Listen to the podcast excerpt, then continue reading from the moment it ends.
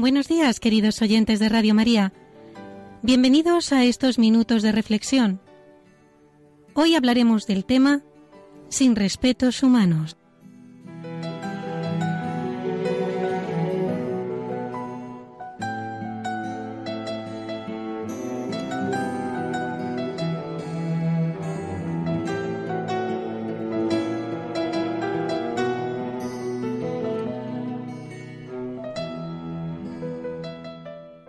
Cuando Jesús inició su vida pública, muchos vecinos y parientes le tomaron por loco, y en su primera visita a Nazaret, que leemos en el Evangelio de la Misa, sus paisanos se niegan a ver en él nada sobrenatural y extraordinario. En sus palabras se puede ver la envidia apenas contenida. ¿De dónde le viene a éste esa sabiduría y esos poderes? ¿No es este el hijo del artesano? Y se escandalizaban de él.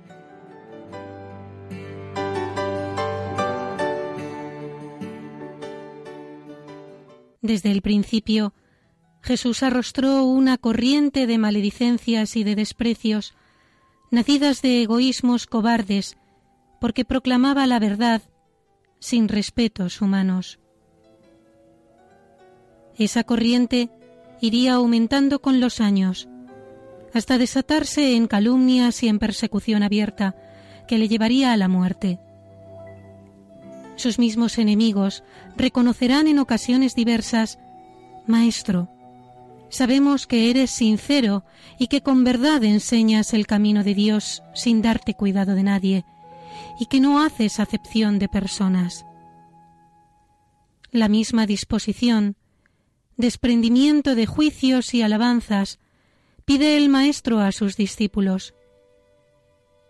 Los cristianos debemos cultivar y defender el debido prestigio profesional, moral y social, justamente labrado, porque forma parte de la dignidad humana, y para llevar a cabo la labor apostólica que hemos de realizar en medio de nuestras tareas. Pero no debemos olvidar que en muchas ocasiones nuestra conducta chocará con el comportamiento de los que se oponen a la moral cristiana o de aquellos otros que se han aburguesado en el seguimiento de Cristo. Además, el Señor nos puede pedir también, en circunstancias extraordinarias, que renunciemos incluso a ese patrimonio de honra y aun a la misma vida. Y a eso estamos dispuestos con la ayuda de la gracia todo lo nuestro es del Señor. El cristiano debe rechazar el miedo de parecer chocante si por vivir como discípulo de Cristo su conducta es mal interpretada o claramente rechazada. Quien ocultara su condición de cristiano en medio de un ambiente de costumbres paganas se doblegaría, por cobardía, al respeto humano y sería merecedor de aquellas palabras de Jesús. Quien me niegue ante los hombres, yo también le negaré ante mi Padre que está en los cielos.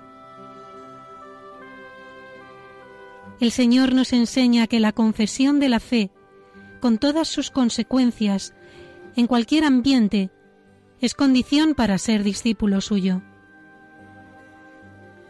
De este modo se comportaron muchos fieles seguidores de Jesús, como José de Arimatea y Nicodemo, que siendo discípulos ocultos del Señor, no tuvieron inconveniente en dar la cara a la hora en que humanamente parece todo perdido, pues Jesús ha muerto crucificado. Ellos, al contrario de otros, son valientes declarando ante la autoridad su amor a Cristo. Audácter, con audacia, a la hora de la cobardía.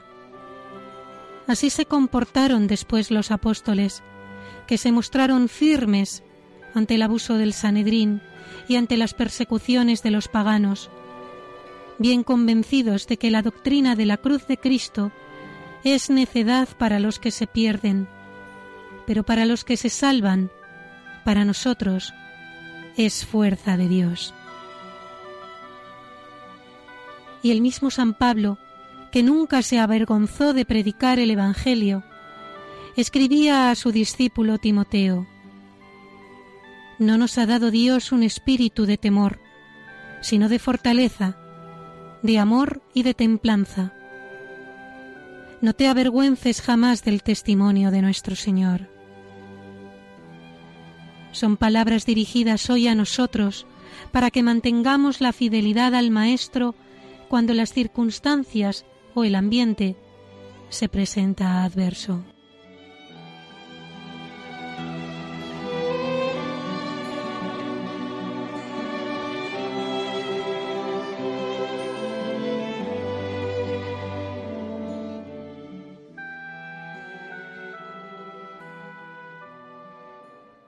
La vida del cristiano ha de desarrollarse llena de normalidad, allí donde le ha tocado vivir, pero con frecuencia representará un fuerte contraste con modos de obrar tibios, aburguesados o indiferentes, y más con tantos comportamientos anticristianos que no raramente son indignos de un ser humano.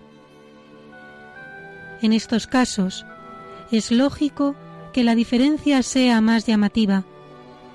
Y no ha de sorprendernos que quienes actúan al margen de las enseñanzas de Cristo juzguen injustamente a los cristianos y que exterioricen esos juicios con ironías, comentarios mordaces e incluso con palabras ofensivas. Lo mismo sucedió a nuestro Señor.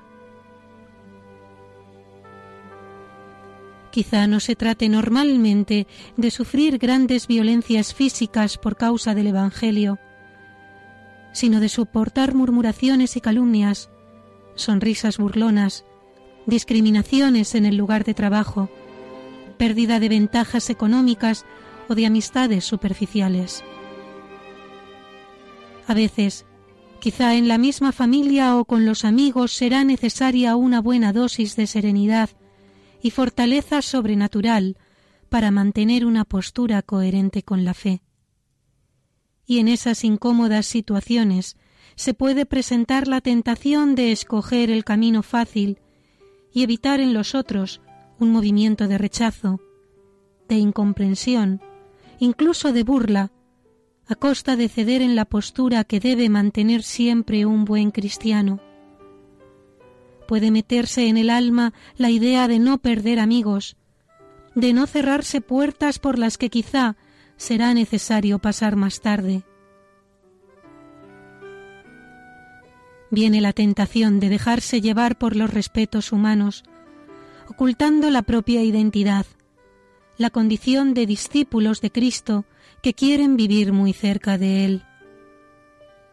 En esas situaciones difíciles el cristiano no debe preguntarse qué es lo más oportuno, aquello que será bien acogido o aceptado, sino qué es lo mejor, qué espera el Señor en aquella concreta circunstancia. Muchas veces los respetos humanos son consecuencia de la comodidad de no llevarse un pequeño mal rato, del afán de agradar siempre o del deseo de no distinguirse dentro de un grupo. Y quizá el Señor espera eso, que nos distingamos, que seamos coherentes con la fe y el amor que llevamos en el corazón, que expresemos, aunque solo sea con el silencio, con unas pocas palabras, con un gesto o con una actitud, nuestras convicciones más profundas. Esta firmeza en la fe, que se transparenta en la conducta, es frecuentemente sin darnos cuenta el mejor modo de expresar el atractivo de la fe cristiana y el comienzo del retorno de muchos hacia la casa del Padre. Para muchos que comienzan a seguir a Cristo, este es uno de los principales obstáculos que se presentarán en su camino. ¿Sabéis? pregunta el santo cura de Ars, ¿cuál es la primera tentación que el demonio presenta a una persona que ha comenzado a servir mejor a Dios? es el respeto humano. Porque toda persona normal posee un sentido innato de vergüenza que la lleva a rehuir aquellas situaciones que la ponen en evidencia delante de los demás. Esta será nuestra mayor alegría, dar la cara por Jesucristo cuando la ocasión lo requiera. Jamás nos arrepentiremos de haber sido coherentes con nuestra fe cristiana. Muchas personas están a nuestro alrededor esperando el testimonio claro de un sentir cristiano. ¿Cuánto bien podemos hacer con la conducta? Qué necesitado está el mundo de cristianos trabajadores, amables, cordiales y firmes en su fe.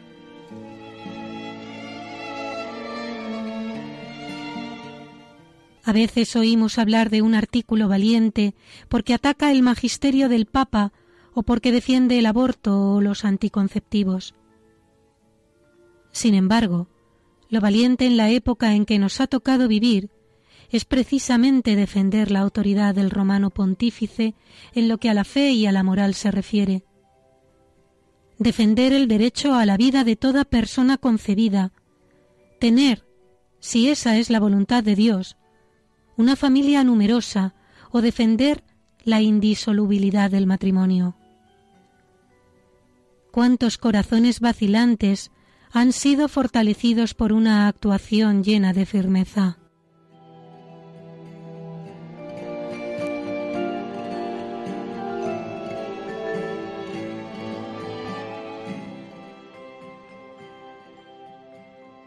Es necesario y urgente obtener de Dios si nos faltara la audacia propia de los hijos de Dios para vencer los temores. No podemos permitir que al Señor se le expulse o se le ponga entre paréntesis en la vida social, que hombres sectarios pretendan relegarlo al ámbito de la conciencia individual, amparados en la inoperancia de gente buena, acobardada. No nos ha de extrañar sentir la tentación de pasar inadvertidos en determinadas situaciones que resultan conflictivas a causa del Evangelio.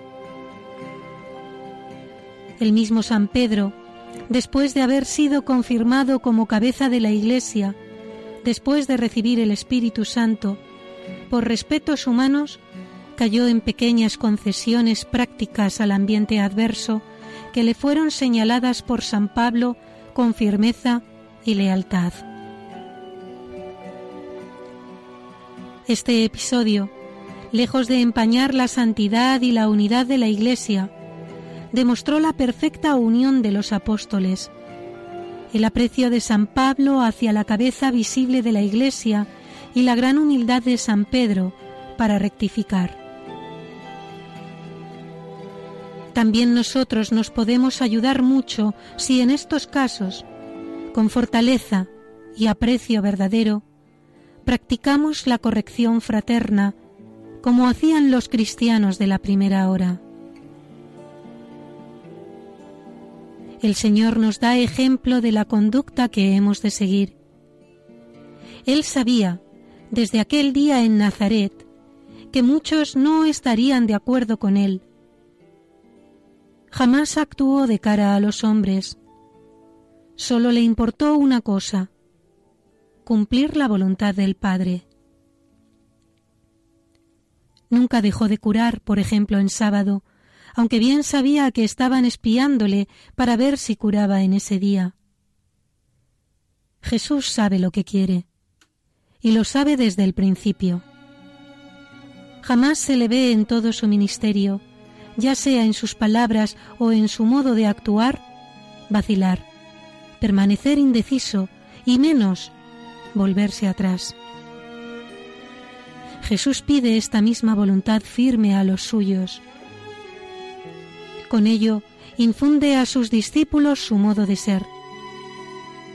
Están muy lejos de él la precipitación y más aún la indecisión las claudicaciones y las salidas de compromiso. Todo su ser y su vida son un sí o un no.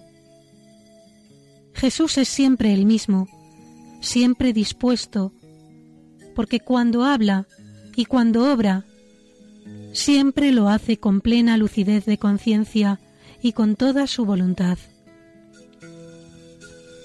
Pidamos a Jesús esa firmeza para guiarnos en toda circunstancia por el querer de Dios, que permanece para siempre, y no por la voluntad de los hombres, que es cambiante, antojadiza y poco duradera.